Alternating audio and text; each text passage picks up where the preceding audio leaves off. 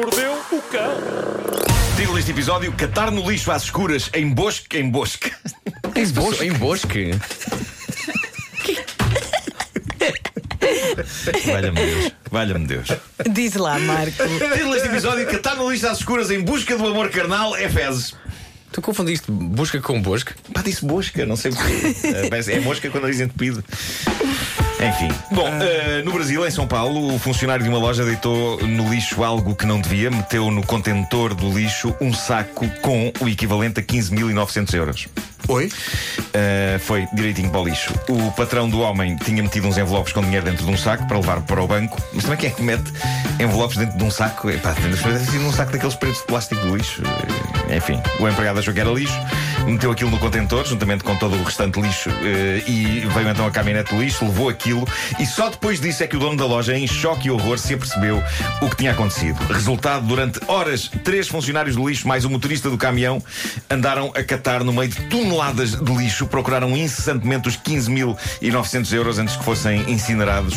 Foi um processo demorado e terrível, mas a dada altura lá encontraram os envelopes com o dinheiro. E o dono do dinheiro ficou tão feliz que recompensou os funcionários do lixo. Deu-lhes 20 euros. Pá, que final deprimente da história. E um banho. Que generosidade, não é? Mas 100 euros a cada. de- E era pouco. Há gente muito forreta. Os engraçados tiveram horas no meio do lixo a catar, a catar. Catar é um sítio. Bom, ah, há, umas, há, país, umas, não é? há umas semanas falei aqui daquela preocupação de alguns estudiosos. A humanidade não está a fazer amor o suficiente por, por culpa das séries.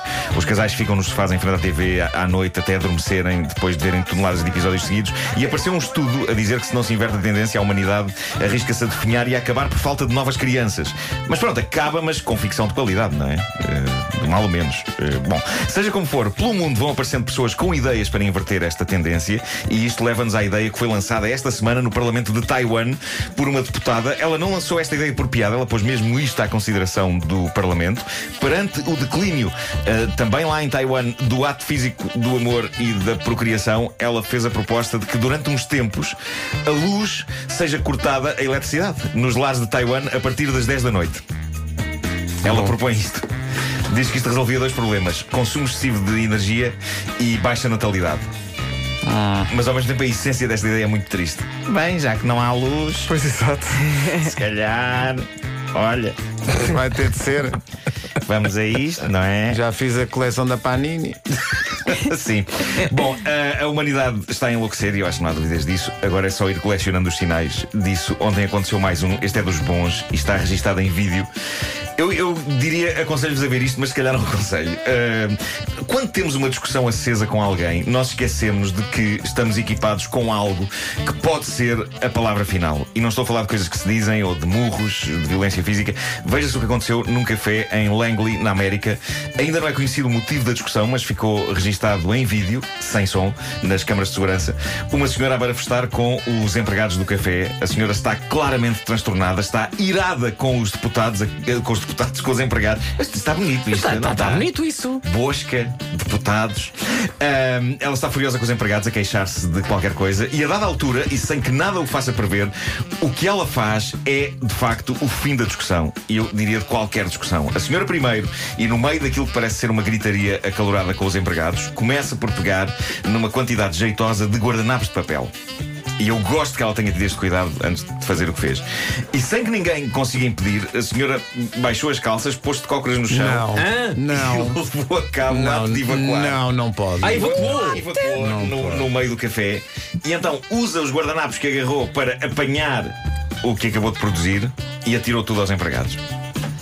Agora, isto não foi um ato gratuito, atenção. Uh, testemunhas dizem que está relacionado com a razão principal da discussão. Parece que a casa de banho estava em manutenção, estava a ser limpa e não era possível naquele momento usá-la. E isso irritou a senhora, que então se prontificou a matar dois coelhos de uma só cajadada. Fez aquilo que pretendia fazer na casa de banho, fez no chão, ali à frente, e usou isso para protestar contra o facto de não a terem deixado de usar a casa de banho. E agora, imagens desta querida senhora correm mundo, mostrando-a a defecar no meio de um café e a agredir os funcionários com o fruto dos seus intestinos. Eu acho que há maneiras mais embaraçosas de uma pessoa ficar mundialmente conhecida. Sei, Esperem, sim, não, sim, há, sim. não há, Não há, por acaso Não não há, não há. estou a ver assim nenhuma, mas. Ah, eh, Uma sextape é, é mais fixe do que isto. Isto é uma senhora a evacuar no soalho de um estabelecimento de restauração. O vídeo é incrível. Mas hoje em dia isto é currículo suficiente para lhe garantir pelo menos uma participação num reality show. Ah, isso é, certo. Eu Isso, acho isso é certinho. Eu acho que sim. Na Casa dos Segredos. sim. Eu acho que já sei o segredo do Paulo. Vejam, é um vídeo giríssimo. Então diga lá. O Paulo foi ao snack bar, o Torres. Exato. Eh, Eu acho, que, o- eu acho que o Paulo fez cocó no soalho. Há aqui imensa gente. Se vocês viram isto, mas a, a- a minha irmã pôs isto nas, nas redes sociais dela. Ela encontrou uma pastelaria chamada Doce Tormento. Não. O quê? O nome é maravilhoso. Criativos. Empresa na hora. É o que eu te digo. Esses nomes é empresa na hora. Tormento. Deixa-me adivinhar, já fechou. Não, não, não, não. Estava aberto há dias. Doce Eh, Tormento.